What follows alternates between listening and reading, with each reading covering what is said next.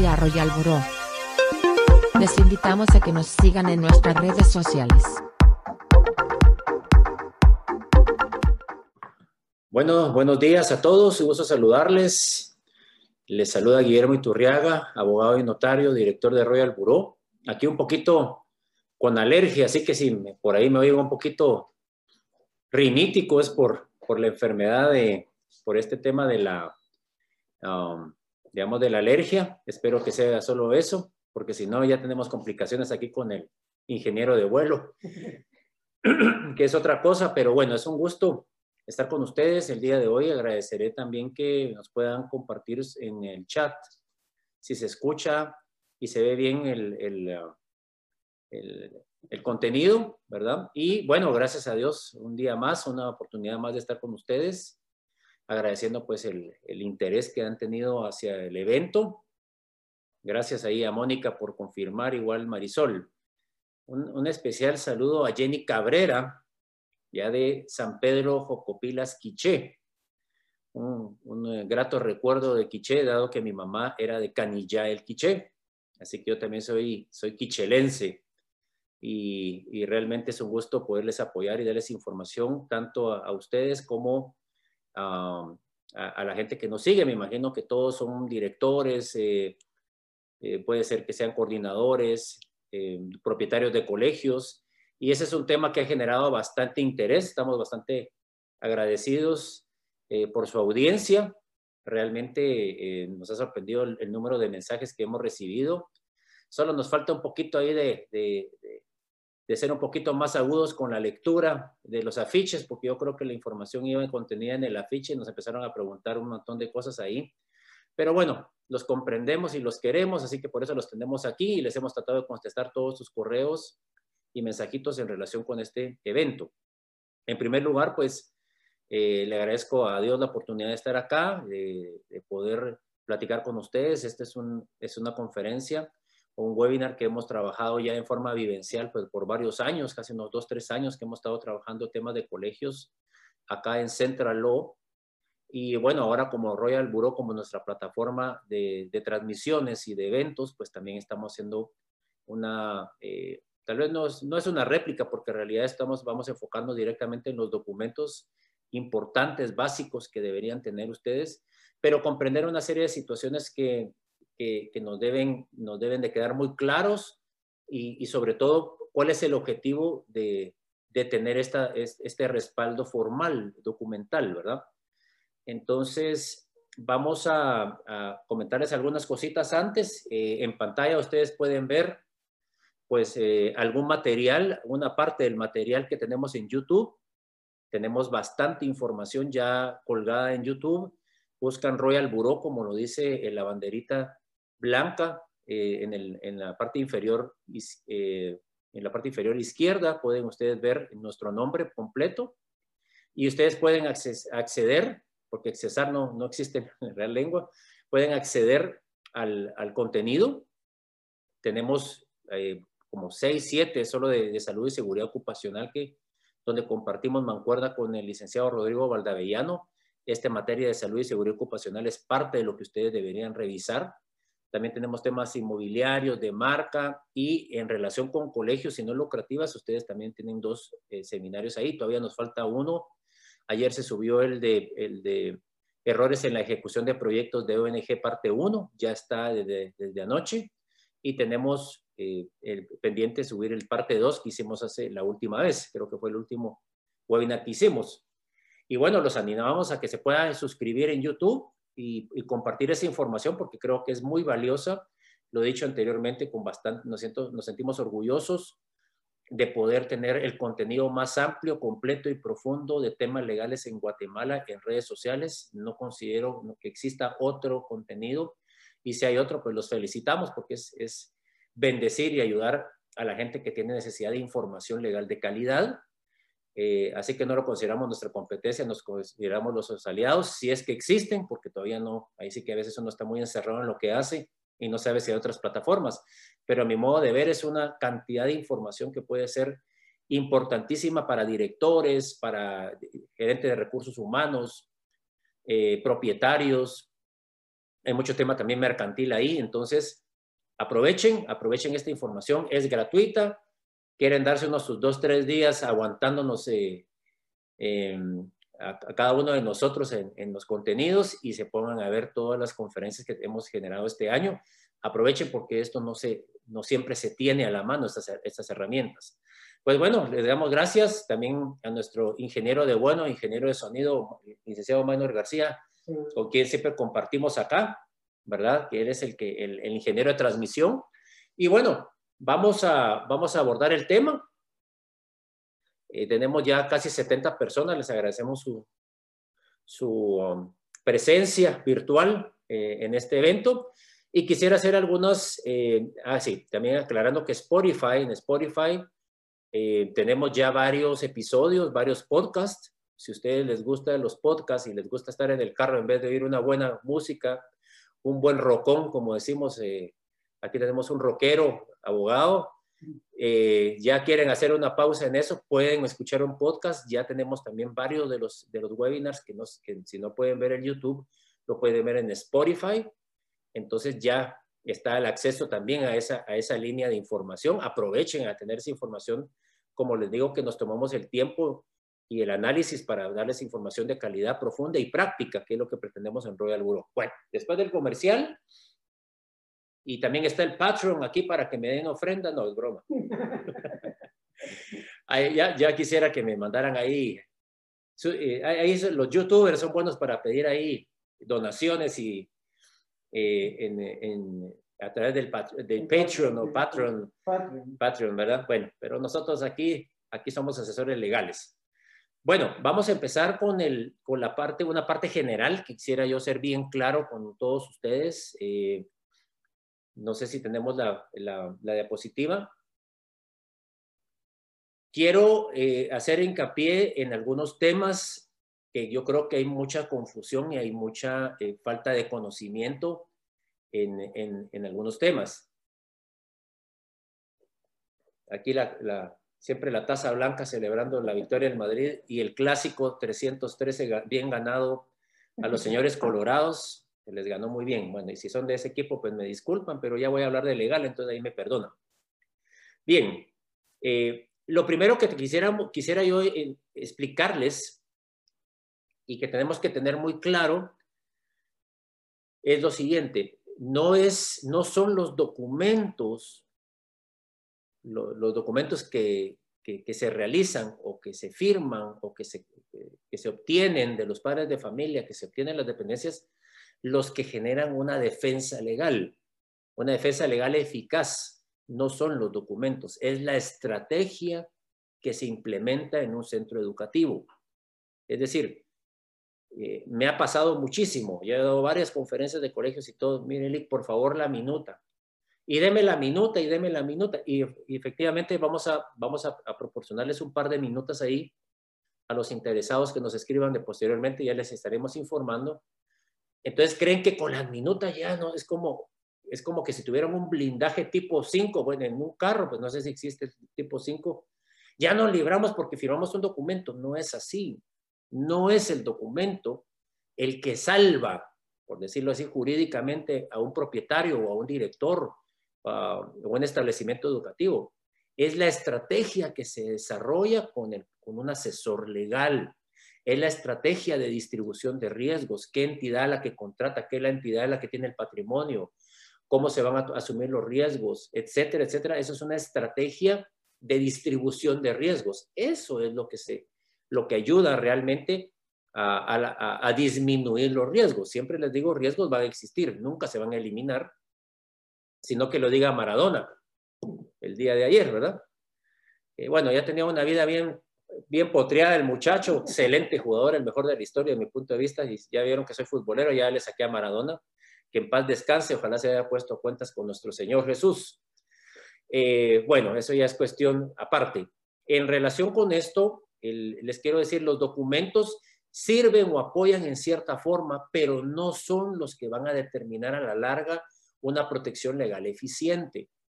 Entonces, quiero hacer este hincapié porque la gente no entiende eso y me ha costado mucho a los directores y a los propietarios hacerles entender de que no es el, el contrato de trabajo, no es hacer un contrato civil, hacer una serie de situaciones que, digamos, documentales que los va a proteger, es la estrategia y la estructura legal que ustedes tengan. Habiendo hecho esa aclaración, vamos a la primera parte. Voy a procurar si terminemos lo más pronto posible. Traté de que fuera menos extenso que los anteriores, porque los anteriores casi fueron de dos horas, entonces sí. También vamos a estar platicando de un paquete legal documental que nosotros podemos eh, ofrecerles con mucho gusto en Central Law, donde incluimos ya más o menos 12 a 13 minutos o documentos que ustedes pudieran adquirir como parte de la asesoría legal y una asesoría pues, de cómo implementarlos, ¿verdad? Eso les vamos a estar informando posteriormente. Tratamos la manera de poner un honorario lo más bajo posible para que se puedan ayudar los colegios y las instituciones con este paquete legal que ya nosotros hemos implementado en varios colegios y quiero que les puede ser de utilidad. Les repito, eso solamente es una primera línea de defensa de infantería, pues no es realmente una defensa estratégica. Vamos a hablar un poquito de los colegios. Rápidamente, ¿qué tenemos que entender de los colegios? Lo primero que tenemos que entender de los colegios, que no se llaman colegios, Legalmente no se llaman colegios, se llaman, como lo dice aquí, centros educativos privados. Ese es el nombre que le da la ley de educación nacional. Eh, esta ley, pues, que es del 12-91, el artículo 23, habla de los centros educativos privados. Nosotros le hemos, le hemos dado el nombre de colegios, como decir una escuela privada, ¿no? Cuando hablamos de escuela, pues entendemos en Guatemala que es eh, es algo público, es el servicio público que presta el Estado y cuando hablamos de colegios es algo privado, que es un grueso de la población, pues porque, perdón, no confiamos mucho en nuestra propia, eh, en, nuestra, en nuestra educación pública, ¿verdad? Aunque les pagan bien a los profesores o a los maestros, algunos de ellos, ¿verdad? Pero bueno, ese es otro tema. Eh, en la ley de educación nacional se le llama centro educativo privado. ¿Qué es lo que tenemos que entender? Que el colegio no es una persona jurídica. Si no es persona jurídica, no puede adquirir derechos, ni ejercer derechos más bien, ni adquirir obligaciones como tal. Entonces, hay muchas personas que, creen que porque tienen un colegio, el colegio los protege, como digamos, como figura, como establecimiento. Ah, ya me ha pasado varias veces, me dice, mire, es que realmente la deuda no la tengo yo, la tiene el colegio. No es cierto. La deuda la tiene el propietario del colegio. Entonces, el colegio, como no es una ¿Qué es un colegio en realidad? Es un centro, es un centro educativo privado autorizado por el Ministerio de Educación para prestar servicios de educación de forma privada a quien contrate con ellos. Obviamente hay una relación civil, hay un contrato en donde el, digamos, el, padre de familia, el que ejerce la representación del menor, solicita nuestros servicios privados. Es un contrato privado y por ende no se debería meter el Estado en la regulación interna y en las condiciones. Por ahí nos meten un contrato bastante patético y ridículo, que es el contrato de la DIACO, que, que, como yo siempre le digo a los clientes, es un contrato, son de aquellos documentos antimulta. Solo nos sirven para que no nos multen. Igual por ahí va el reglamento interior de trabajo en el Ministerio de Trabajo y así algunos otros documentos en donde solo los tenemos porque no nos queda de otra y porque no queremos que nos multen, pero no tienen una utilidad y ahí es donde el Estado ilegalmente y arbitrariamente se mete, se involucra en procesos puramente privados. Eso ya lo platicaremos, ya lo he platicado en otras conferencias que pienso yo acerca de la intervención del Ministerio de Educación y de otras dependencias en los colegios y en la relación con los padres, porque esto realmente es una arbitrariedad terrible. Hay un, alguien se tragó una pastillita, alguien les dijo una mentira, la repitieron 100 veces y ahora todo el sistema se la creyó. Y yo cuando les digo, a los asesores del Ministerio de Educación y otro tipo de, profesionales que no tienen ningún tipo de facultad ni derecho de estarse metiendo en eso, se quedan como que si estuvieran, eh, como que si estuvieran, viendo un fantasma, porque ya se creyeron tanto la mentira que ya, que ya es parte, digamos, del, del, no, del, no, perdón, no del conocimiento, sino ya se, de, digamos, de una cultura en donde se, se sobreestá, eh, bueno, no puedo decir explotando, pero se sobreestá eh, presionando a las instituciones educativas cuando eso no tiene ninguna base legal. Pero bueno, es un comentario personal. Entonces, ¿qué tenemos que entender? Que los colegios no son personas jurídicas y por lo tanto alguien tiene que ejercer los derechos y obligaciones, que es el propietario. Por ende, digamos, de los colegios tienen personas individuales como propietarios, sociedades anónimas, fundaciones, increíblemente iglesias evangélicas también tienen, que no debería ser a mi modo de ver lo más lógico, eh, que una iglesia imparta eso por las responsabilidades y los riesgos. Entonces tenemos que entender entonces que no existen las personas jurídicas, eh, digamos, como colegios, sino que son propietarios de otro, que, están detrás del colegio. Que, ¿Quiénes son los que asumen los riesgos? Ahorita vamos a ver un mapeo de riesgos, ¿verdad?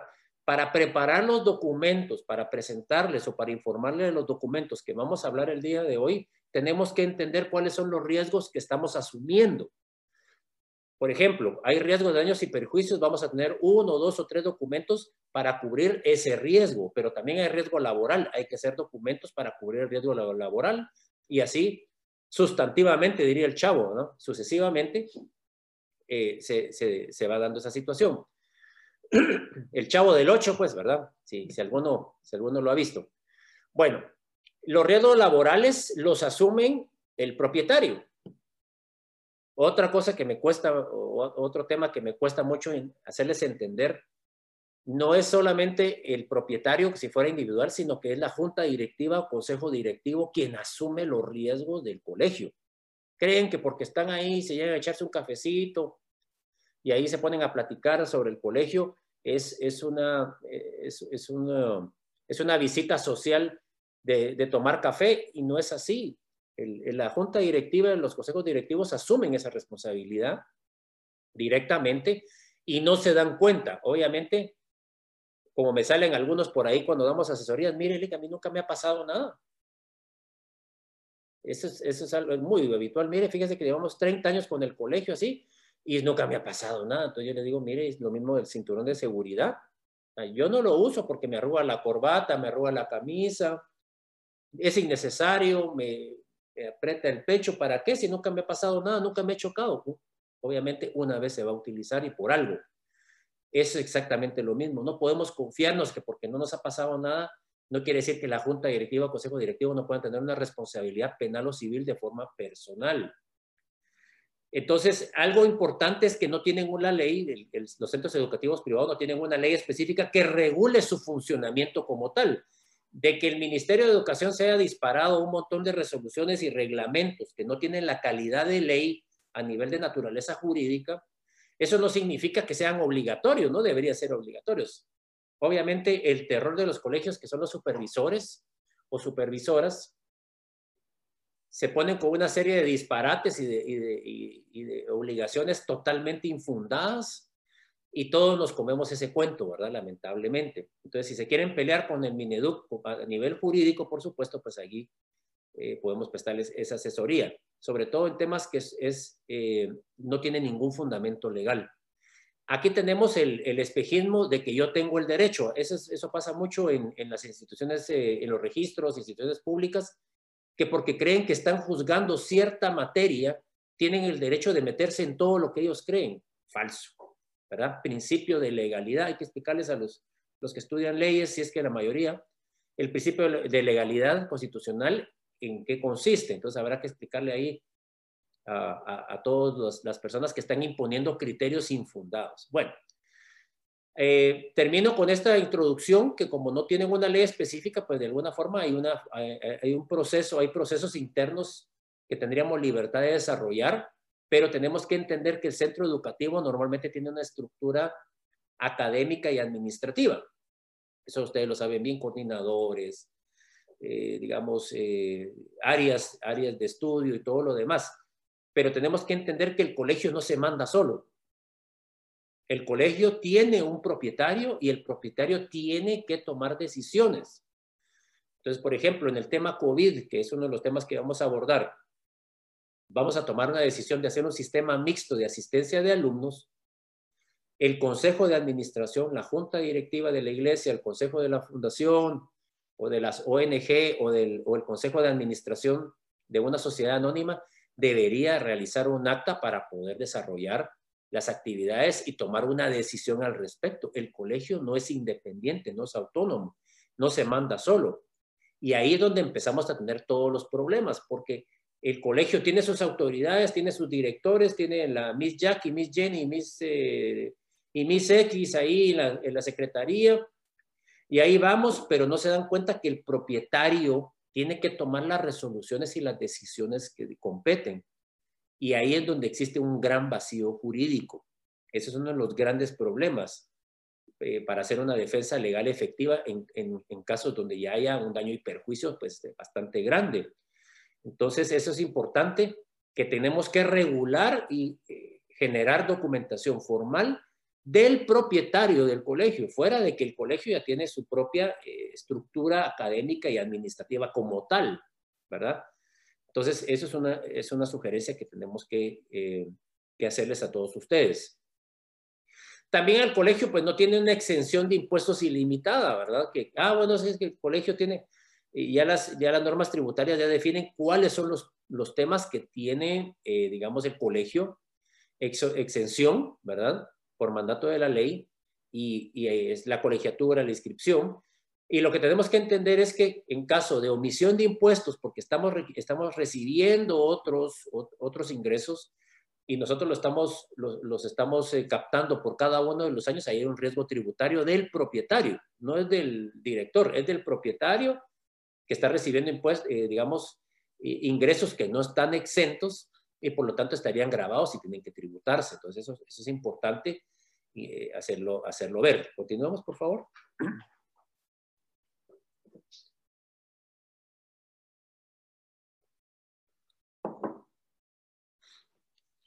Bueno, vamos al, mapeo de riesgos, ¿verdad? Si entendemos los riesgos, entendemos cómo van a funcionar los documentos y cómo va a funcionar el andamiaje legal. Le repito, los documentos no salvan a nadie. Los documentos es una línea de defensa más que, que va dentro de una estrategia legal bien pensada. Eso es algo que tenemos que eh, entender y lo voy a estar haciendo hincapié porque todos piden las minutas y ya creen que se libraron por eso. Ah, ya necesito abogado porque tengo todas las minutas. No es cierto. Un asesor legal va a tener que ver la estructura en la que ustedes están formados. Bueno, tipos de riesgo. No alcanzo a ver acá, vamos a ver. Tipos de riesgo legal. recordemos que el riesgo legal lo tienen los propietarios o la entidad propietaria, no lo tiene el colegio. Entonces estaríamos hablando del presidente de la junta directiva, presidente del consejo de administración, la junta en pleno, el consejo directivo en pleno, el consejo de administración de la sociedad anónima, todos ellos podrían tener una responsabilidad. ¿Cuáles son los riesgos generales, verdad? Perdón. ¿Cuáles son los riesgos generales? Son estos que tengo aquí listado. Esto da para dar una conferencia completa sobre riesgos, es bastante amplio. Y, para hacerles la vida más, más alegre y más feliz para ustedes, em, yo creo que los colegios como centro educativo privado y los propietarios están en el top 3 de, los, de las entidades con mayores riesgos. Entonces, para que estén felices, por si no lo sabían, ya les doy una buena noticia el día de hoy. Son tres, para mí, tres o cuatro de las entidades con mayor riesgo, que son los hospitales, ¿verdad? Los hogares de niños, hogares de ancianos y colegios, cuatro. Yo creo que esos son los que tienen la, la mayor variedad de riesgos posibles. Vamos a hablarlo rápidamente. Hay riesgo penal en, la junta directiva, en el presidente, en el director, en los coordinadores, tanto de, aquí sería personal docente, personal de coordinación juntas directivas, que son, los, que son los dueños de los colegios, en caso de que algún niño o algún trabajador muriera o tuviera una lesión grave. Eh, aquí empezamos con el, digamos, con el círculo del terror, ¿verdad? Y es el mayor riesgo que tenemos que prevenir. Una estructura legal jurídica bien pensada tiene que pensar en el riesgo penal y en el riesgo civil como mayores riesgos porque si no de nada nos sirve solo tener cuidado de los riesgos operativos. ¿verdad? Entonces, no podemos eh, ignorar que hay dos riesgos de los más graves, que son el penal y el civil. Bueno, ¿cuándo ocurre un, una, un riesgo penal? Por muerte o por lesión, ¿verdad? Lesión grave, que alguien se, que pueda fracturarse, eh, ya ha pasado casos, lamentablemente, de, alumnos que se han suicidado dentro de las instalaciones, que llevan armas de fuego, ya ha pasado disparos. En México hubo un escándalo hace algunos meses que un, eh, un alumno disparó a los alumnos dentro de la, de, la clase. Eh, drogas, eh, más con los ejemplos de los futbolistas, ¿verdad? Eh, no tenemos buenos ejemplos y, y llevan ahí harinita. Eh, entonces tenemos esos riesgos dentro de las instalaciones del centro educativo. Entonces todo lo que pase en las instalaciones van a tratar, o por lo menos el abogado de las personas afectadas, sea bien intencionado o malintencionadamente, van a tratar de involucrar a la entidad que pueda pagarles el daño y seguramente van a irse detrás del, colegio para poderles exigir una, compensación económica, ¿verdad? Entonces, esto de la muerte y lesiones tal vez ahorita ha bajado un poco porque es menos la cantidad de alumnos o no hay alumnos en las aulas, pero es un riesgo principal que yo tengo que velar o que tengo que eh, prevenir como asesor legal, como en, en estructura jurídica. Entonces, eh, tenemos que entender que la muerte y la lesión se da por delito culposo. Esos son delitos, se le llaman culposos porque aparecen los tres elementos de la culpa penal que están dichos aquí en la diapositiva, que es la negligencia, la imprudencia y la, impericia, o la impericia. Entonces, eh, hablamos de negligencia e impericia, pues difícilmente se van a dar en este caso. Negligencia, hablamos de hacer actos, eh, digamos, extremos que pueden generar un resultado dañoso un resultado indeseado por actos, digamos, temerarios, ¿verdad? Ya háblese de los que corren Civic en la avenida Incapié, que se empiezan a girar en trompo y que casi se llevan de corbata a todo el mundo ahí. Ese es un acto de negligencia. Bueno, todavía fueran otros carros europeos, pero, pero, si tienen su fondita, pues está bien.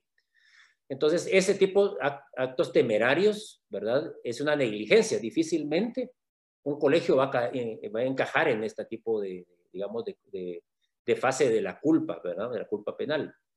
Hablando de eh, imprudencia, perdón, aquí me estoy confundiendo, disculpe. Eh, lo que estaba diciendo es imprudencia, es un acto temerario, eh, es, un acto, voy a recapitular, estaba hablando no de la negligencia, estaba hablando de la imprudencia. La imprudencia es un acto temerario que afecta a terceros, que es un acto lícito, pero que como es un acto temerario y en el límite de, la lógica o de la sana aplicación del, entendimiento, se comete un delito, ¿verdad? Dicho el Civic en el trompo, ¿verdad? El trompo ahí en el, haciendo trompos ahí en la avenida Incapié, es un ejemplo. Y la impericia es ejercer derechos o ejercer, eh, o digamos, eh, una aplicación técnica, una aplicación teórica de, donde no tengo la capacidad académica para hacerlo. Dicho de otra forma, alguien que se ponga a operar algún eh, en el caso de cirugía, sin tener la capacidad, sin tener el título facultativo, esa es impericia. Ahora, la negligencia, que es donde cae la mayoría de, instituciones educativas, es no tomar las medidas necesarias, eh, digamos, para poder prevenir el daño. Es, eh, digamos, como decimos, ahí sí como dirían en, en buen quichelense, ¿verdad? Son dejados, hay mucha dejadez, hay mucha falta de previsión. La falta de previsión es negligencia. Aquí es donde caeríamos en los delitos culposos en materia penal en los colegios, que se, que se lastime a alguien porque nunca se arregló esa pared, porque nunca se le dio seguimiento a los niños en la piscina. Cualquier cosa que pase puede tomarse como negligencia. Ahora, aquí, ¿cuál es la diferencia? ¿Y por qué estamos hablando todo esto? Que no se trata de tomar las medidas. Cuando yo llego, no, no, no, no, no, no se preocupe, yo he hecho todo aquí. Ya puse señalizaciones en la entrada, ya no permito que nadie, ya no permite que nadie nade, solo los mosquitos que están alrededor ahí nadando y que se caen ahí nada, pero aquí ya ninguna persona nada, aquí ya nadie hace porque ya tomamos las medidas. Y yo le digo, qué bueno, pero la estrategia legal no es de hacer, y eso lo, ya lo he dicho en, en varios seminarios anteriores, es de probar. Aquí no se trata de qué hago, sino se trata de que pruebo que estoy haciendo. Y para probar que estoy haciendo hay que generar una estrategia legal de protección y documentos y actas y todo este tipo de, digamos, de material impreso que me va a demostrar ante un juez penal, en este caso, que yo tomé todas las medidas necesarias y que eso fue un caso fortuito eh, o otra situación, eh, digamos, fuera de mis, de mis posibilidades o de mi previsión. Entonces hay que tener cuidado eh, en, digamos, no solo estar haciendo las cosas, sino que tengan un asesor que les ayude a hacer la probatoria jurídica, ¿verdad? Hay un par de casos de, delitos que son bien llamativos, que tal vez ustedes no conocían, pero que yo considero importante mencionar, como la ley contra el lavado del dinero, de dinero. Si usted es una entidad, una ONG, como le dicen, una entidad no lucrativa que recibe fondos del extranjero, ustedes son personas obligadas ante la IBE, que es la Intendencia de Verificación Especial. Pueden ver la ley contra el lavado de dinero y otros activos y aparece la IBE y hay un reglamento que establece quiénes son personas obligadas de estar reportando digamos, ingresos sospechosos, eh, salidas de dineros, reportes eh, eh, trimestrales, si no estoy mal. En todo, este, en todo este panorama hay un delito y que puede ser aplicado, hay que saber, hay que analizar cómo están ustedes estructurados y cómo están funcionando para poder utilizar y evitar caer en el delito que pueda haber, o una falta o, o una multa, que son multas altísimas que pudieran afectarles. También están las empresas de seguridad privada el hecho de contratar de una empresa de seguridad privada que supuestamente tiene la licencia o la, autorización para operar, pero la tiene atrasada y pasa el, el, agente de seguridad, acciona su arma y mata o hiere a alguien, esa responsabilidad nos puede caer a nosotros porque nosotros tenemos una, una empresa de seguridad privada no autorizada. Por eso insisto con muchos directores que parte de la asesoría o un diagnóstico que se tiene que hacer es revisar y analizar si tienen el contrato escrito con la empresa de seguridad privada. Esto es para prevenir que, nos, que nos eh, incluyan en el, en, el, en el, daño y perjuicio a pagar, ¿verdad? Porque nosotros no hemos establecido ese tema, eh, digamos, previamente documental, de forma documental, sino que también tener el inconveniente que la, eh, que nos puedan aplicar el delito, que es por estar contratando empresas de seguridad privada que no están autorizadas. Hay un delito y una multa específica. Entonces, si se dan cuenta, hay, hay bastantes posibilidades de riesgo penal. Eh, ¿Qué nos ayuda? La estructura jerárquica, la estructura orgánica interna y la documentación legal de los procesos. Eso es lo que vamos a estar insistiendo, no solamente los documentos que les voy a hablar. A nivel civil, pues tenemos los daños y perjuicios que a veces son un poquito difícil que se den porque los, se tienen que pedir en un juicio ordinario civil y pueden durar muchísimos años. Pero yo he visto casos de daños y perjuicios de 4 millones de quetzales, reclamaciones por, digamos, que se da mucho por intimidación o por discriminación en los colegios y andan pidiendo ahí 100 mil, 150 mil quetzales. Entonces hay que, eh, hay que entender, por eso la estructura legal no puede ser un propietario individual asumiendo todos los riesgos. Pues eso es, ese sí es un suicidio legal, ser un propietario individual, tener un colegio grande y que les puedan caer los, los riesgos penales y civiles y que todo lo tenga que asumir la misma persona. Es súper riesgoso y es, es eh, inadecuado, ¿verdad?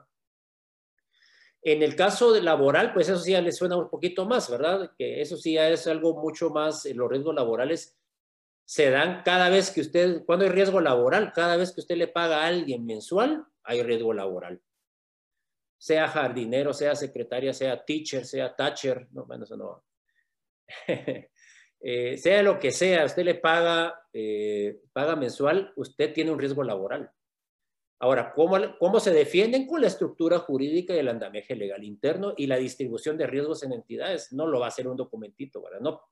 Y aquí siempre me hago la broma de que una vez me dijeron, miren, ya encontré ya la salida para que no nos demanden en materia laboral. Y yo le digo, ¿cuál es la, salida? Mire, es bien fácil. ¿Y eso, ¿Y eso quién se lo dijo? Lo primero que, ah, me lo dijo el contador. Ya, ya, cuando me dicen que lo dice un contador, no porque discriminen los contadores, pero es, es como que están en un área que no les compete. Y, y me dicen, mire, lo que tenemos que hacer es hacer un pequeño contribuyente y que facturen como pequeño contribuyente. Yo les digo, eso no cambia nada. No cambia, no cambia la relación de trabajo, no cambia el principio de la realidad laboral. Entonces, y menos cambia la, digamos, la expectativa y el, digamos, y los criterios que tienen la inspección de trabajo y los tribunales. Eso seguramente no les va a importar si de alguna forma se sobreentiende que hay una relación de trabajo, aunque sea pequeño contribuyente, va, digamos, van a anular o van a tener por no puesto el, documento que se hizo. Entonces, no, no se vayan con la finta, mejor asesórense. Entonces, dentro del laboral tenemos multas de la inspección de trabajo, multas del IX, que eso ya es conocido, que están detrás de muchos, de muchos colegios. juicio ordinario laboral, que también ya muchos tienen, los, los demandan y no llegan a una negociación. A veces los trabajadores eh, tienen el, tienen el, pueden ir directamente a tribunales sin ir a la inspección y todos se me asustan. Mire, es que nunca me, nunca me, me notificaron en la inspección.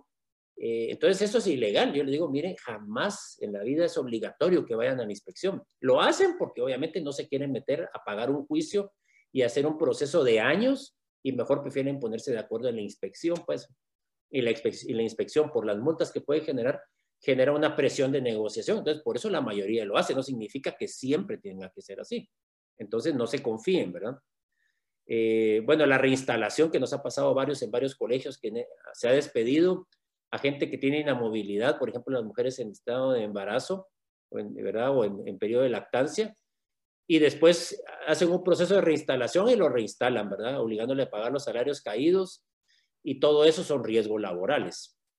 Y administrativos, pues que hay bastantes entidades que están ahí con ganas de multarnos, ¿verdad? La DIACO es una especialista en esto, ¿verdad? Eh, todavía no he entendido cómo implementa la ley del consumidor y eh, del consumidor y usuario y qué tiene que ver con la prestación de servicios privados civiles. Para mí esta ley es inadecuada y no debería ser estado aplicando, pero realmente es una camisa de fuerza que le ponen a las entidades jurídicas y creo que es parte de la pastillita de la falsa mentira que nos han vendido de que nos pueden controlar en absoluto todas nuestras gestiones y, funciones internas. Esa es una, es una falacia.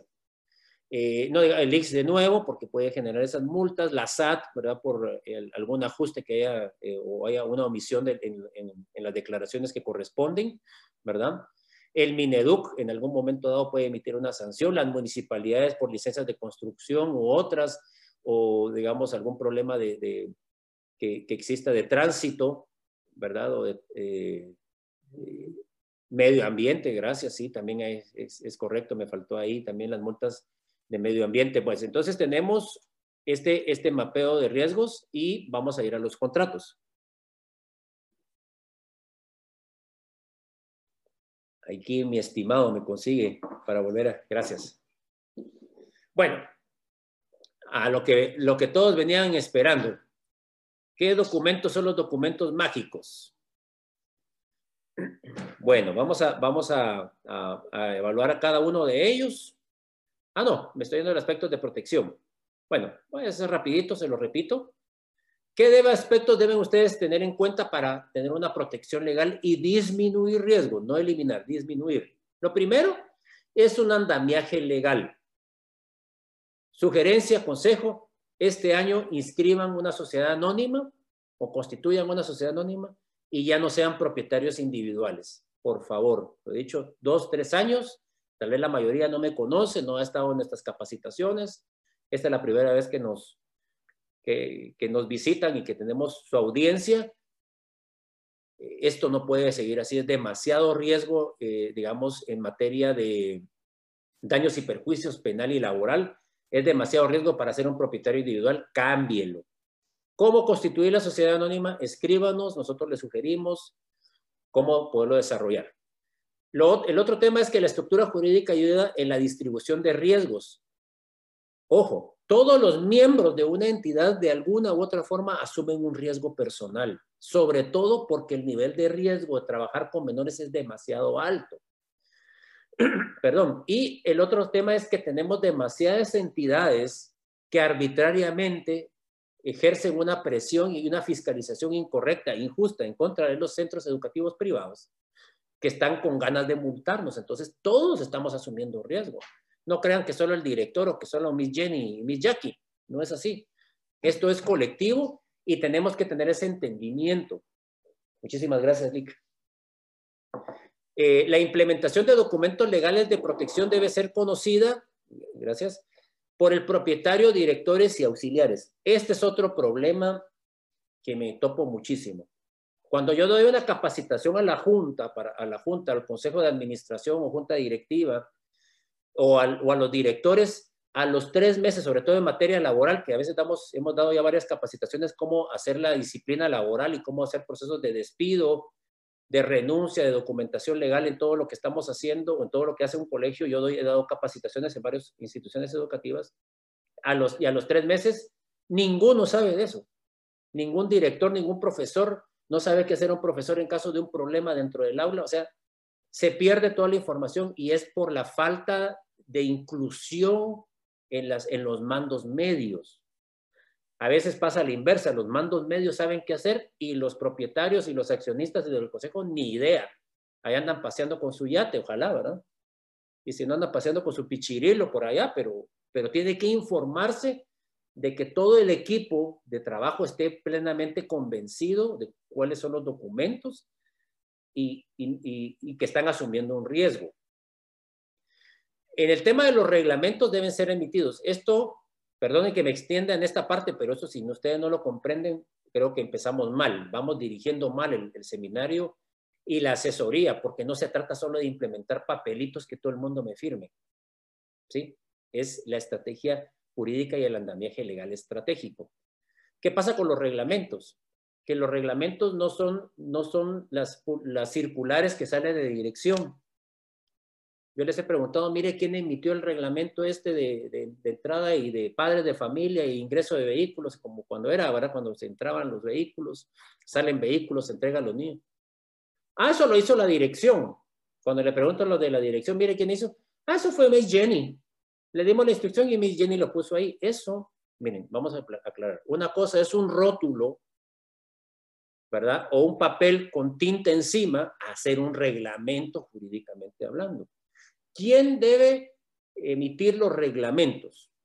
O sea, me refiero al reglamento de conducta, reglamento de revisión de mochilas, que es parte del paquete legal que ya les hemos hablado, que, que les podemos ofrecer con mucho gusto y así otros reglamentos, eso lo hace la Asamblea General Extraordinaria del dueño, del propietario.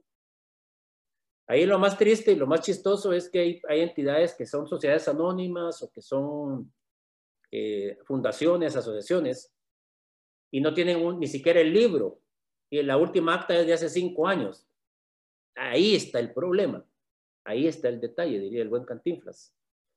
No es solamente que exista un eh, la burbuja, digamos, académica y administrativa de las autoridades del colegio y yo como propietario me voy en mi moto a pasear allá Alta Verapaz, si es que pasan con el aguacero, ¿verdad? Pero allá se van. Ese es el gran problema, la dejadez, la falta de seguimiento y de estructura y de probatoria jurídica que nos demuestre cada uno de los procesos. Y eso es lo que tenemos que trabajar. Dejemos de ser casuísticos. Dejemos de confiarnos solo porque tenemos un colegio de fama no nos va a pasar. Peor todavía, porque si es de fama, nos van a ver cara de dólar en cada circular que nosotros hagamos. Recuérdense que aquí hay un detallito muy importante, la fama del colegio. Bueno, hay unos que ya tienen mala fama, ustedes, y no les digo quiénes ni, ni nada, otros tienen mejor fama. Normalmente los caros tienen, mejor, tienen una mejor percepción de fama. Ah, es que mi hijo es del, ¿verdad?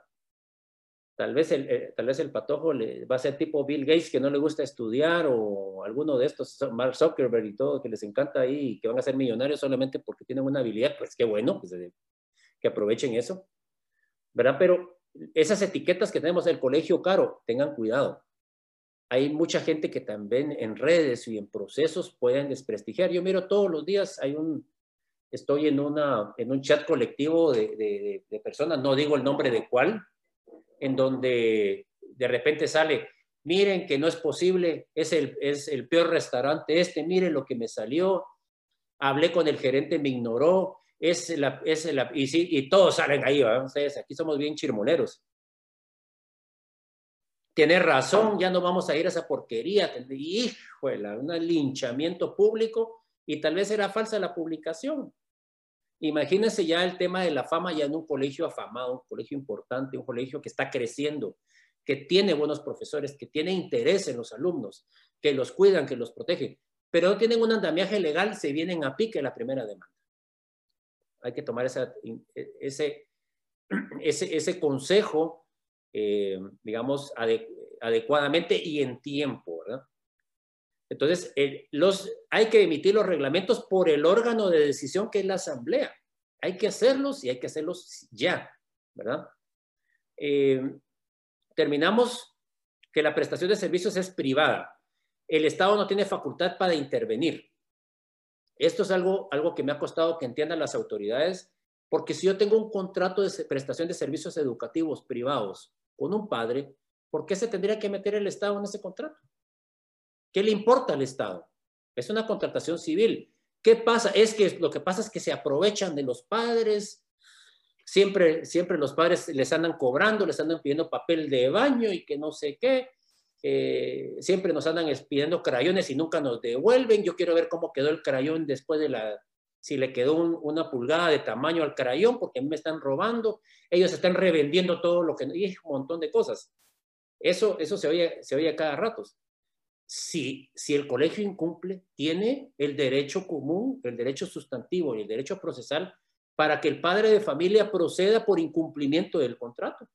El, propietario del colegio firmó un contrato privado que lo demanden o que le presenten la denuncia porque hay un incumplimiento. ¿Por qué el Estado se arroga la facultad de podernos condenar sin el debido proceso? Eso es otra, como le digo, la pastillita que todo el mundo se ha creído de, digamos, de esta saturación de entidades diciéndonos que tenemos que poner rotulitos en la entrada solamente porque yo lo digo. Esto se ha perdido, se volvió la Gestapo y se volvió eh, el, el, social nacionalismo nazi, que si no somos de una vez nos, meten al gueto, pues así. Esto es casi, prácticamente es una, es, es una dictadura. Entonces, el contrato privado para mí tiene relevancia porque es un documento privado porque nadie se lo obliga a contratar. Que es otra cosa que les digo, mire, ¿por qué usted, los colegios están permitiendo que suban esas cuotas? que ¿Cómo es posible? O sea, perdón, yo siempre me he puesto la playera eh, pro patronal y pro colegio, pues, ¿verdad? Tal vez he tenido mis disgustos como padre de familia también, pero también yo comprendo eh, este lado de la moneda y he trabajado con muchas instituciones educativas. Entonces, ¿qué es lo que yo les digo? Bueno, ¿y quién lo obligó a contratar? Es que qué malo me salió este, este Toyota. No, difícilmente le va a salir malo. Aburridos son, eso sí, pero buenos, buenos y aguantadores son, aburridos porque no corren nada y la vida es muy corta para andar en un carro lento. Pero bueno, ya, ya con que no sea yo el del Civic que andaba corriendo, pero sí no me gustan los Civic. Pues bien, eh, todos este, estos cuestionamientos a nadie le obligan a contratar. Tiene libertad de contratación. Es que tiene que tener el contrato de la DIACO. ¿Por qué? Si nadie ninguna persona me obligó. Como les digo, eso no quiere decir que no haya colegios que sí abusen, seguramente que sí, y que hagan cosas incorrectas, seguramente que sí, pero entonces ahí está los organismos del Estado, la ley sustantiva, el Código Civil, el Código de Comercio, si fuera una entidad mercantil, el Código Procesal Civil, el Código Penal, para que ejerza sus acciones de inconformidad en la prestación de ese servicio. El Estado no se puede meter. Desde que el Estado se mete en la contratación privada, se deja de ser contrato. El contrato tiene que tener la libertad contractual y el objeto lícito y la manifestación de voluntad de las partes para poder hacer un contrato perfecto y el Estado ni se puede meter. Pero bueno, ya no me voy a extender más. Vamos a los contratos lo que todo el mundo esperaba, lo que todo el mundo nos pedía. Vamos a los contratos. Ah, no llego todavía. Pues sí me fui. Vamos a ver. Esta me la voy a pasar por. Vamos a pasar esta porque yo creo que sí tenemos que irnos directamente al grano. Bueno, bueno, pues aquí llegó, llegó la hora especial, ¿verdad? Eh, vamos, a, vamos a definir algunos contratos que yo considero básicos que se deben de implementar. La mayoría está en este paquete de, documentos legales que nosotros con mucho gusto podemos facilitarles. Ya nos escriben y nosotros les indicamos eh, cuál sería el honorario y todo lo demás. Eh, hemos hecho la mayoría de estos, eh, digamos, para que puedan tener alguna herramienta, pues, ¿verdad? Eso, eso ya es decisión de ustedes y contractualmente nos lo piden. Aquí no estamos vendiendo nada. Si les interesa, pues vamos a dejar nuestros números de teléfono, nuestra dirección y nuestro correo y con mucho gusto le hacemos llegar la propuesta y ya ustedes de, forma voluntaria nos contratan si consideran que es importante para ustedes. Aquí nadie está obligando y, después me a decir es que ustedes están vendiendo, no estamos vendiendo nada, estamos diciendo que tenemos ese paquete disponible para los clientes que así lo soliciten y que quieran contratar nuestros servicios profesionales privados. Así que el Estado que ni se nos meta aquí porque no, no, no, no, tiene ninguna incidencia y si se mete, pues es, es, es nulo de pleno derecho. Bueno, ¿qué documentos tenemos finalmente? Este es, para mí es uno de los más importantes. Yo le he llamado, es un documento que yo le he llamado, puede tener otros nombres, es la Declaración Bilateral de Prestación de Servicios Educativos. Es un nombre muy bonito, muy rimbombante, muy eh, que me gusta mucho, pero que la mayoría de gente no entiende qué es, ¿verdad? Entonces, esta declaración bilateral, en pocas palabras, es un documento que el, que el colegio, y dicho sea el propietario, que es el que asume riesgos, el propietario a través de la institución educativa debe de contratar con los padres de familia. Pero deben existir exoneraciones de responsabilidad. Tiene que existir hasta dónde el servicio privado estamos dispuestos o estamos obligados a cumplir. Y eso lo establece este contrato o documento, es un documento, ¿verdad? Bilateral en donde, en donde padres y colegio están, están de acuerdo en las condiciones de la prestación de los servicios, que eso no le compete al Estado, eso le compete a la cotación privada.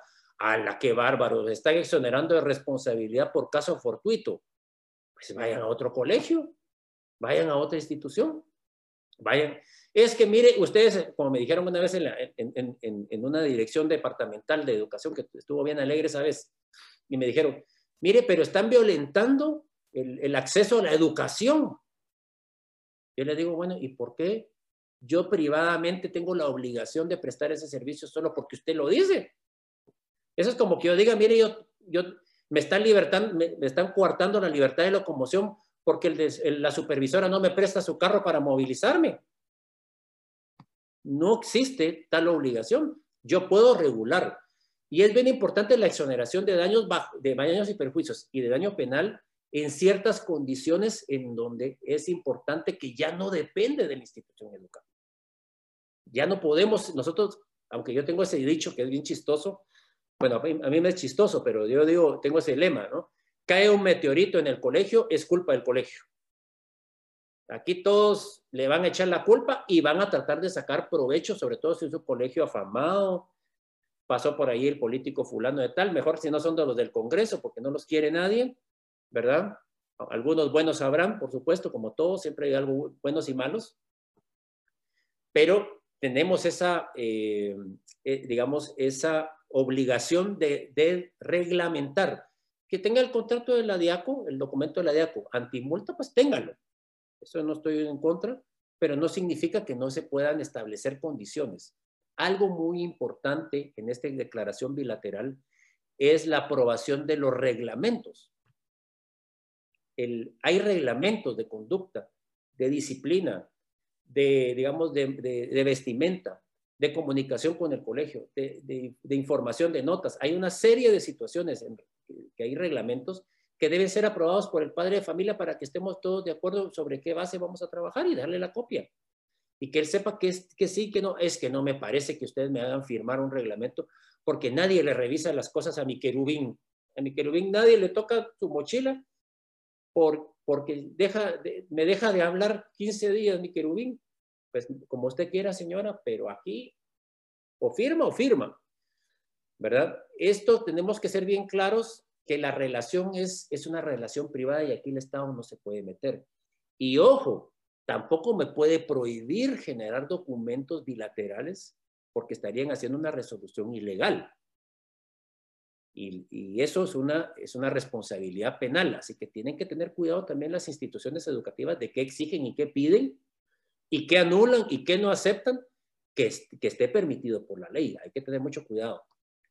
Bueno, entonces la declaración bilateral o, o similar puede tener otros nombres.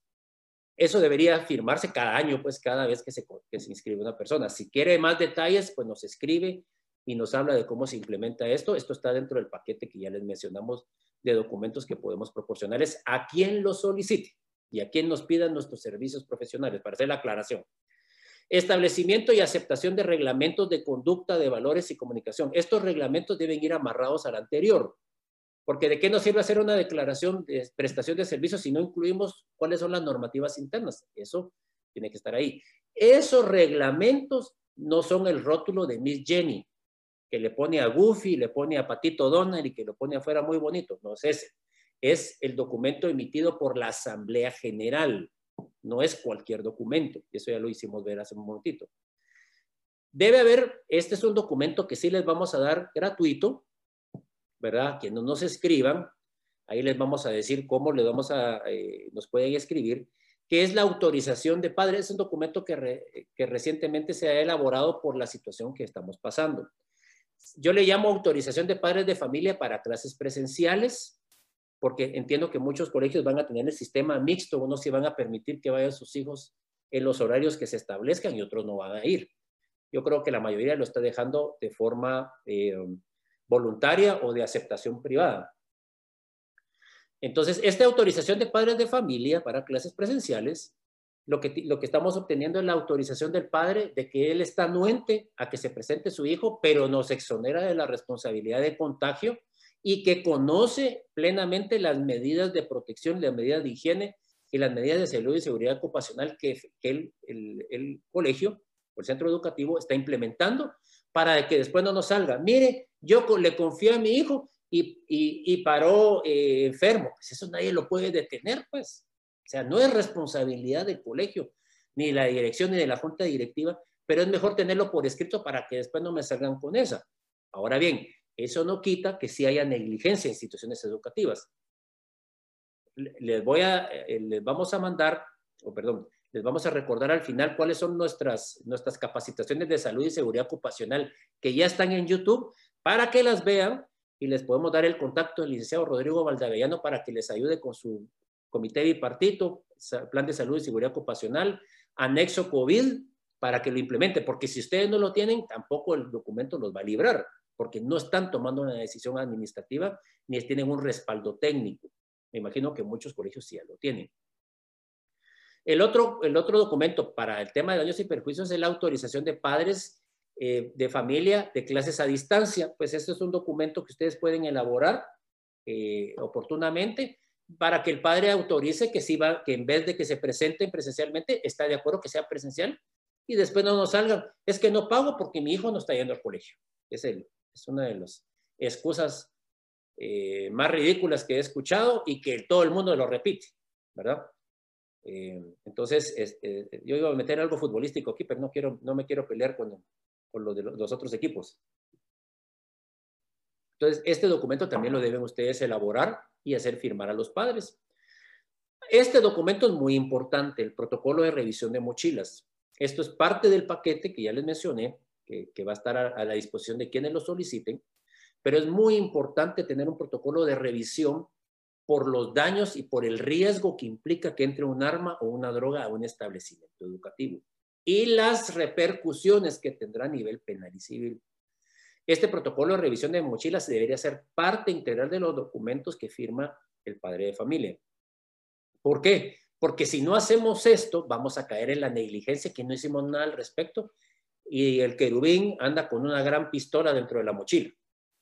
Debemos evitarlo y tenemos que tener una, reglamentación que apruebe la contraparte en el contrato civil, que sería el, contratante en, este caso, que es el padre de familia, que nos permita hacer esas revisiones bajo ciertos reglamentos y bajo, bajo ciertos cuidados para que después no pase una tragedia. Evitemos tragedias, evitemos problemas, regulemos, regularicemos, hagamos estándares documentales en, en, esta estructura legal para prevenir este tipo de situaciones. Entonces, este sería el primer paquete de documentos. Sigamos, por favor.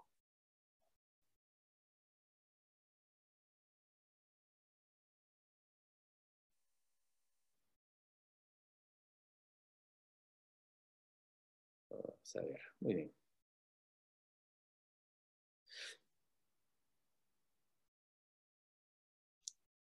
Aquí nos manda saludos Manuel García, no sé si será tu, tu hermano. Un gran saludo a mi amigo Manuel y que esté al pendiente de nosotros acá. Un abrazo, mi estimado Manuel. Bueno, eh, vamos a los documentos de protección laboral.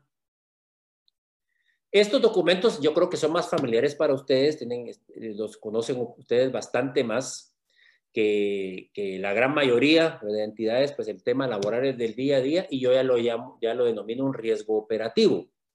No es estratégico porque el estratégico tiende a ser catastrófico o muy grave o, o muy costoso como el civil y el penal. Ya lo laboral ya lo considero como operativo porque las multas son menos altas y son más habituales y tienen mucho más que ver con la relación con las personas. En cambio, el riesgo catastrófico es eventual, el, el operativo laboral es mucho más común. Entonces, ¿qué, vamos, ¿qué documentos deberían tener ustedes en el inicio del año? Aquí no me voy a adentrar en contratación a tiempo parcial, que yo creo que sí está en YouTube, ese no estoy seguro. Contratación a tiempo parcial en YouTube hay que verificarlo. Creo que sí está y no está en el listado, véanlo, porque eso es importante que ustedes lo analicen. Eh, ahí se analizó la vigencia ¿no? de la contratación a tiempo parcial y todo lo que eso conlleva. Ahí yo creo que fue a principio de año y yo creo que sí está en YouTube para que lo puedan revisar. Véanlo, ¿verdad? Eh, en, en, los contratos individuales de trabajo, como les repito, en la parte operativa es donde se va el beneficio de una estructura jerárquica o un andamiaje legal. Hay que tener mucho cuidado qué entidad es la que va a contratar al personal. Solo ahí se las dejo porque esto tiene una incidencia de, de, embargos y demandas, embargos precautorios a, los patronos que se han dado en bastantes casos y nos bloquean las cuentas. Eso hay que tener cuidado. ¿Qué es importante del contrato de individual de trabajo? Es, es, es, importante tenerlo, obviamente, porque es una obligación laboral y nos pueden multar por no tenerlo, por no ver subirlo a la plataforma del Ministerio de Trabajo. Eso nos puede generar una multa en la inspección ante un requerimiento de oficio o ante una denuncia nos van a pedir que lo exhibamos y ahí va la multa y empezar a defenderlo. Obviamente hay que tenerlo, pero no solo tenerlo por ser anti, un documento antimulta, este sí no. Este sí es un contrato que es la base primordial para la defensa laboral. Si usted tiene un mal contrato de trabajo, estamos perdidos.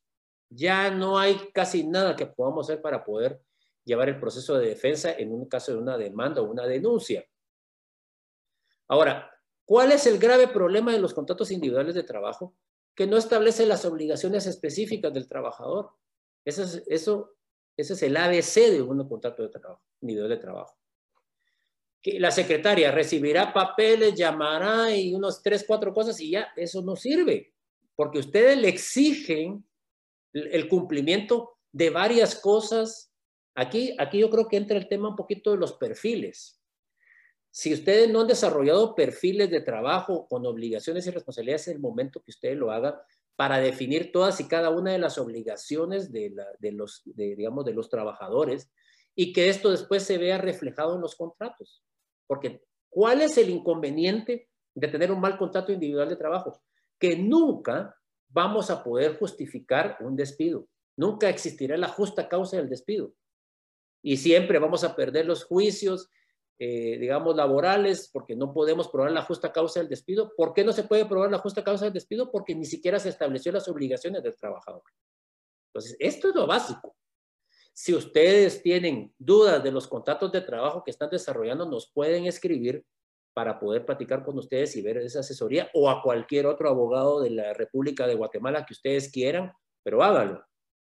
Hagan la revisión de los contratos. Ahora, Aquí hay dos temas adicionales que deberíamos ver y se lo estamos dando totalmente gratis. Y si hay un leak in-house ahí, con mucho gusto se lo mandamos a mi leak. Aunque, no, aunque desconozca ese mi leak del otro lado, ahí va. O tal vez ya lo sabe o sabe más que uno, porque eso probablemente pasa y pasa siempre. ¿Cuáles eh, algunos aspectos que deben considerar en los contratos que son los normales? Obviamente es el horario, eh, digamos, el lugar de la prestación de los servicios, todo lo normal de un contrato. Obviamente no me van a utilizar una plantilla del, del ministerio o de, la, o de, la, librería que se usaban antes, ustedes que esto sí, eh, estaríamos en, en, nivel cero de Kung Fu Panda. ¿Cuál es el nivel? Eh, el, estaba, el, el, maestro Chi fuera, ¿no? Es que con mi hijo he visto estos, esas caricaturas uh -huh. y, y, dice, eh, y le pone ahí a hacer un montón de cosas, eh, unos obstáculos bien difíciles y todos los eh, todos los personajes hacían, eran, mágicos para, y, y, y, para poderlos trabajar esos ejercicios. Llega Kung Fu Panda y le dice, bueno, eh, ¿qué nivel tenés de, de, Kung Fu? ¿Será que hay nivel cero? Le dice. Esto sería exactamente. Tener, tener un mal contrato de trabajo es el nivel cero. Estamos totalmente perdidos. y, póngale la guinda al pastel, propietario individual. Estamos mal, muy mal. Pero bueno, aquí, estamos para apoyarles y para darles ideas y para darles sugerencias. aparte de todas esas, hay dos cosas que es bien importante tomar en consideración en los contratos. Eh, la cláusula de confidencialidad y de protección, digamos, de, información eh, delicada o de información interna y sobre todo los protocolos, porque ahora se manejan muchos procesos a nivel de plataformas.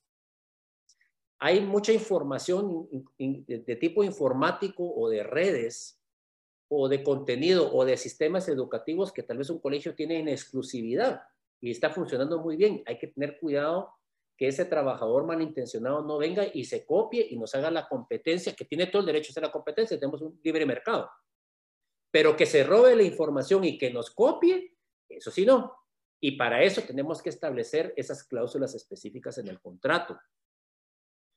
La cláusula de protección de nombre y marca también es importante porque hay un prestigio que proteger. Si ponemos el, el, el, nombre X, ¿no? no, al, digamos, a la marca o al sistema educativo que estamos implementando, pues deberíamos tener también un registro de marca de, ese, de, ese, de esa denominación o de, o de ese logo para también proteger esa fama que tenemos por implementar ese sistema académico. Normalmente sería informático. Entonces les recuerdo que los contratos sí deben ser bien pensados y deben de firmarse. El otro documento que me imagino que este sí ya la mayoría lo tiene porque es por la cantidad de trabajadores, 10 trabajadores en adelante, pues el reglamento interior de trabajo. Dice Leonela de León, ya aquí leyendo un poquito, dice, me interesa la autorización de padres de familia para clases presenciales. Bueno, ahí les vamos a mandar el correo, eh, los correos a donde nos pueden solicitar. Aquí el que pide, recibe, ¿verdad? Si ustedes le piden a Dios, si ustedes le claman, Él les va a responder. Esto es igual, si ustedes piden el documento a nuestros correos, con mucho gusto se los mandamos, ¿verdad? Ese sería el mecanismo. Eh, pero bueno, gracias igual por su interés. ya les vamos a decir qué documento les vamos a poder ofrecer por, a los que nos escriban eh, y les vamos a poder mandar los documentos y también pues ya el paquete formal y completo pues de, los documentos que hemos estado mencionando. El reglamento interior de trabajo en algún momento dado sí llega a ser un documento antimulta. O sea, lo tengo porque lo tengo que tener porque si no me multan. Sin embargo, hay que ver cómo está eh, redactado el reglamento interior de trabajo porque en, muchos casos sí hay que ampliarlo. Hay varias cosas en donde tiene que ampliarse, sobre todo en salud y seguridad ocupacional. Es bueno ampliarlo para exigirle a los trabajadores el cumplimiento de medidas técnicas y de medidas de higiene y sanitarias eh, digamos, que se deben implementar en los establecimientos por el alto riesgo de contagio que hay en un colegio. Entonces, el reglamento interior de trabajo viejito, para mí deberían ustedes ampliarlo. También nosotros le agregamos lo de contratación a tiempo parcial, que a mi modo de ver está vigente, de que lo hayan impugnado los, los, sindicatos porque no les conviene, porque les encanta su salario mínimo, llegando una vez al mes, pues eso ya es otra cosa. Pero eh, para mí está vigente y legalmente, me refiero yo legalmente, tiene, tiene validez. Eso habría que incluirlo también en la ampliación del reglamento interior de trabajo y ver los perfiles de los puestos principales y establecer las obligaciones también ahí, porque si no tenemos las, las, obligaciones establecidas en el contrato y en el reglamento, ¿cómo vamos a despedir con justa causa al trabajador? Y el otro elemento es el acta administrativa. El acta administrativa, eh, aquí Perla Recinos, por favor, me interesa la autorización de padres de familia presencial. Qué bueno que están muy interesados. Lo único que nos tienen que escribir después, porque aquí no los podemos mandar. ¿Verdad? El que pide, recibe. Bueno, ahí me dieron una buena pregunta, Daniel Martín. Ahí lo vamos a contestar en un ratito. Vamos a cerrar la, la, grabación ya posteriormente, pues ya me quedo con ustedes con los que quieran sacar algunas dudas. Eso será unos 15 minutos aproximadamente. Bueno, eh, el acta administrativa es un documento para probar hechos y circunstancias a falta de un notario.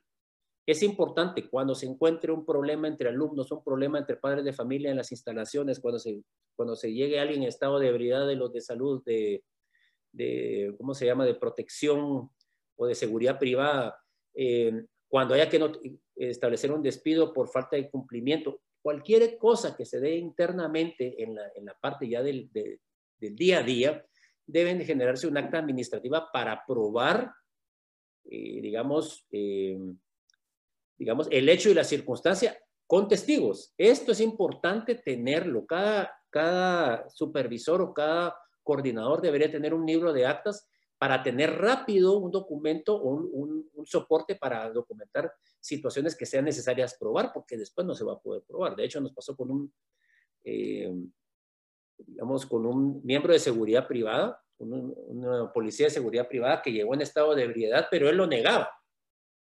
Bueno, los bolos de por sí son necios, ¿no? Ustedes, si no, no serían bolos, borrachos, ¿no? Porque si fueran inteligentes, pues no seguirían en eso, pero son necios y no, yo vengo, perfectamente bien. Okay. Se hizo, tuvo que ser un acta administrativa con dos testigos para demostrar y, el, y después cuando se le despidió todavía demandó. Y lo que se estaba haciendo es probando con el acta administrativa que efectivamente había llegado con dos o más testigos que llegó en estado de ebriedad. Entonces, ese tipo de documentos, esa acta administrativa es un documento que nos ayuda laboralmente para probar una situación que necesitamos comprobar posteriormente. Eh, sigamos, por favor.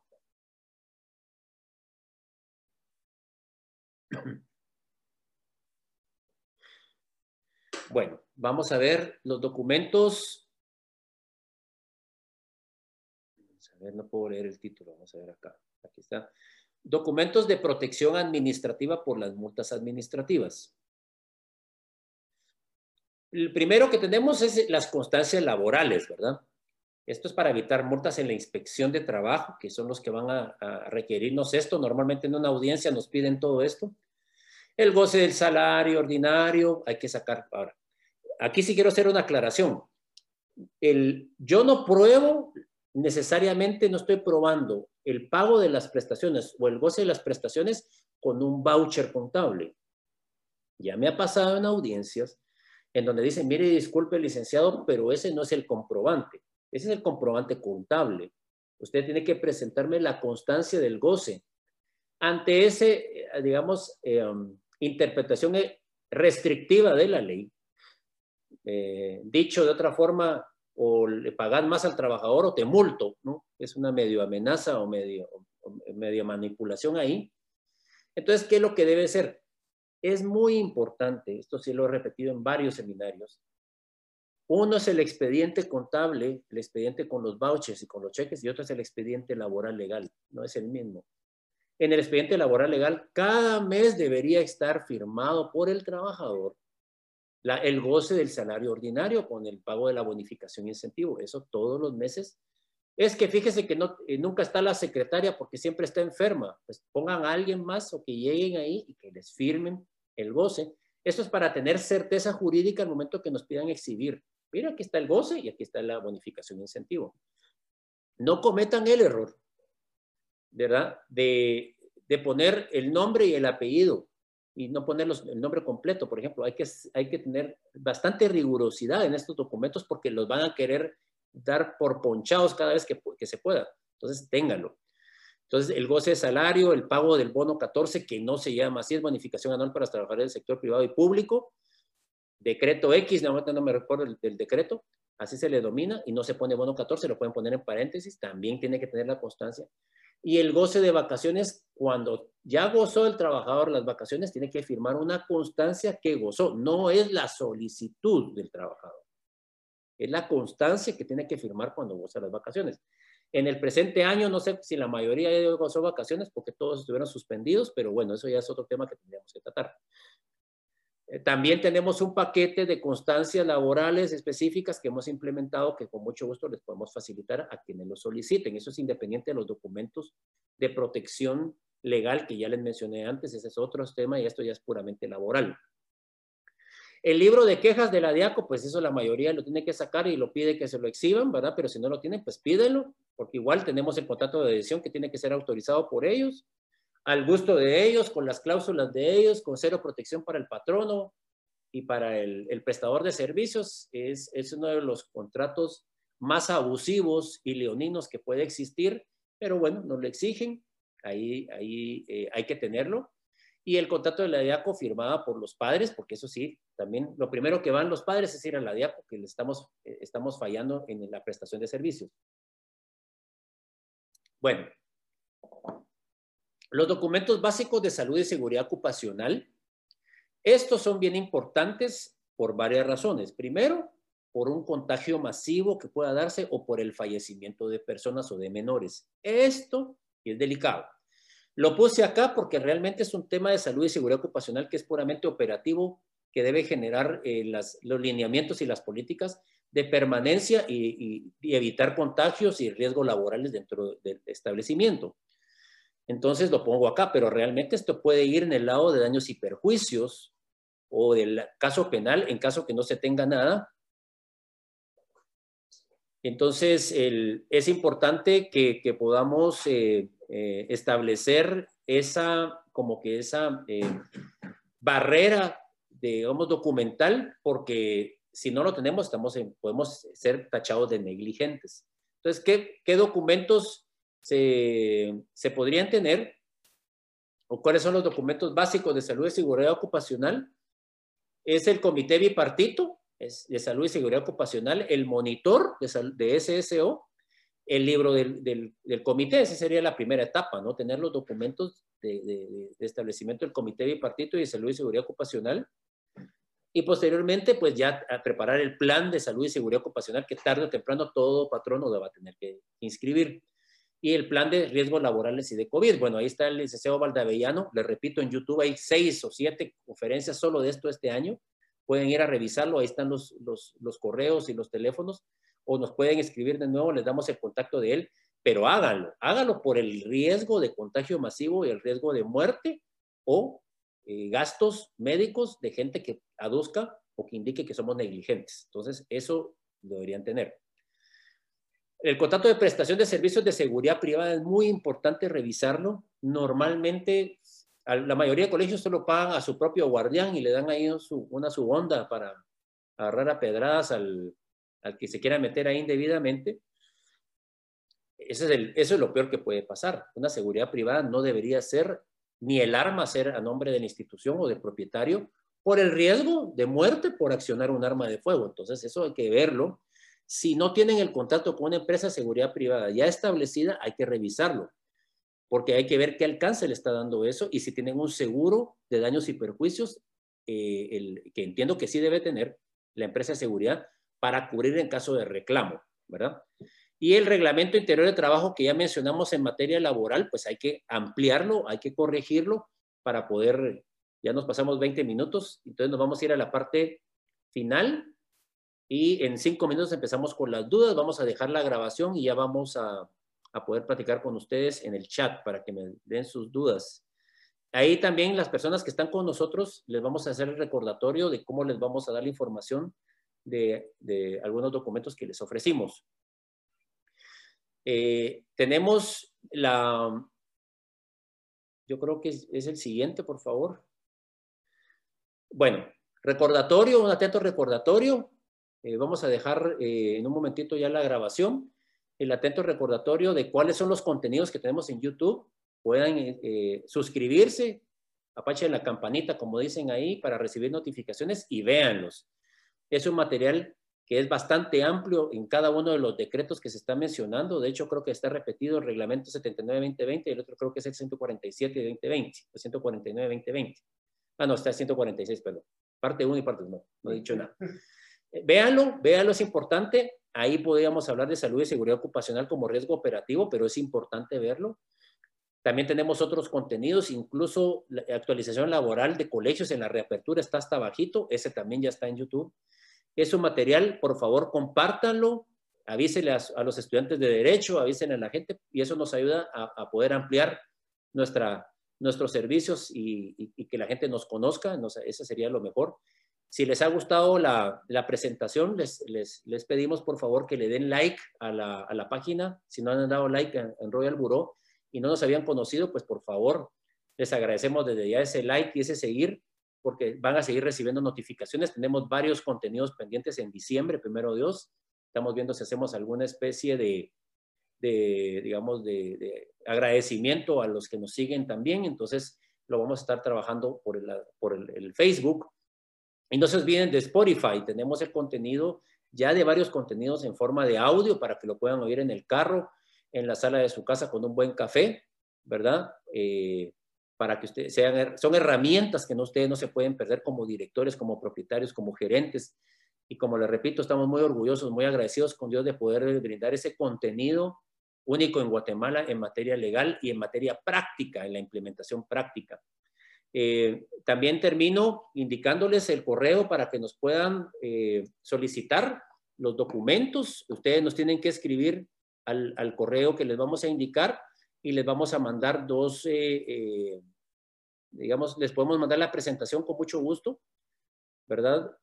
también vamos a mandarles el, el documento de, del padre de familia, la autorización del padre de familia, en, eh, digamos, para que se presenten a clases los, los eh, eh, digamos, los niños o, los, los, representados lleguen a clases y él nos autorice, pero también nos exoneren de riesgos que están fuera de nuestras posibilidades. Ese es el primer documento.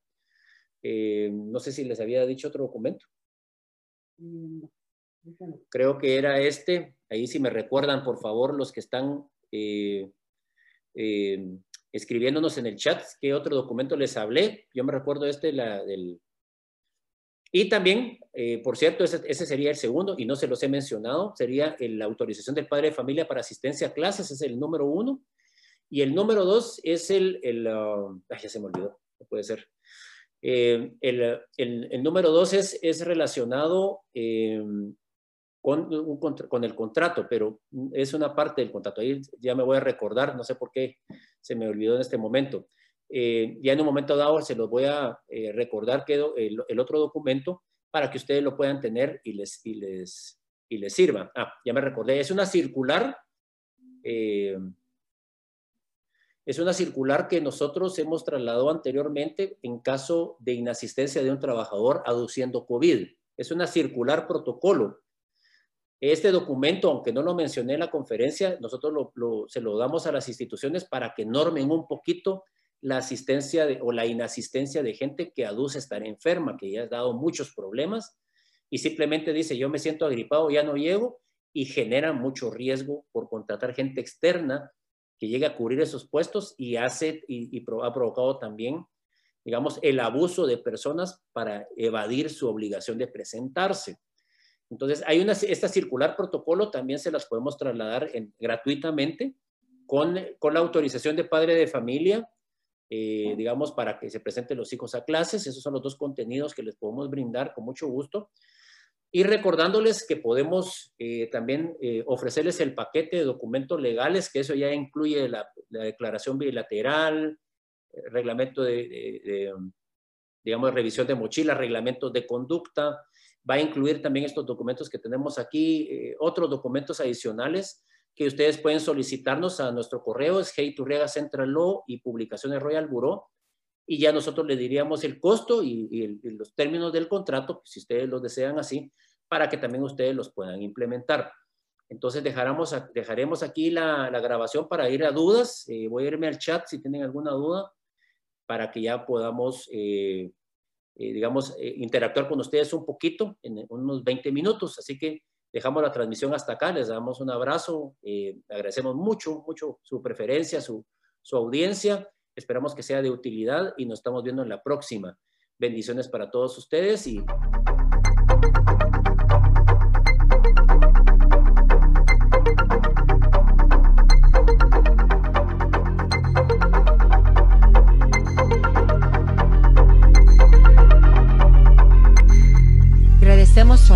Royal Bureau. Les invitamos a que nos sigan en nuestras redes sociales.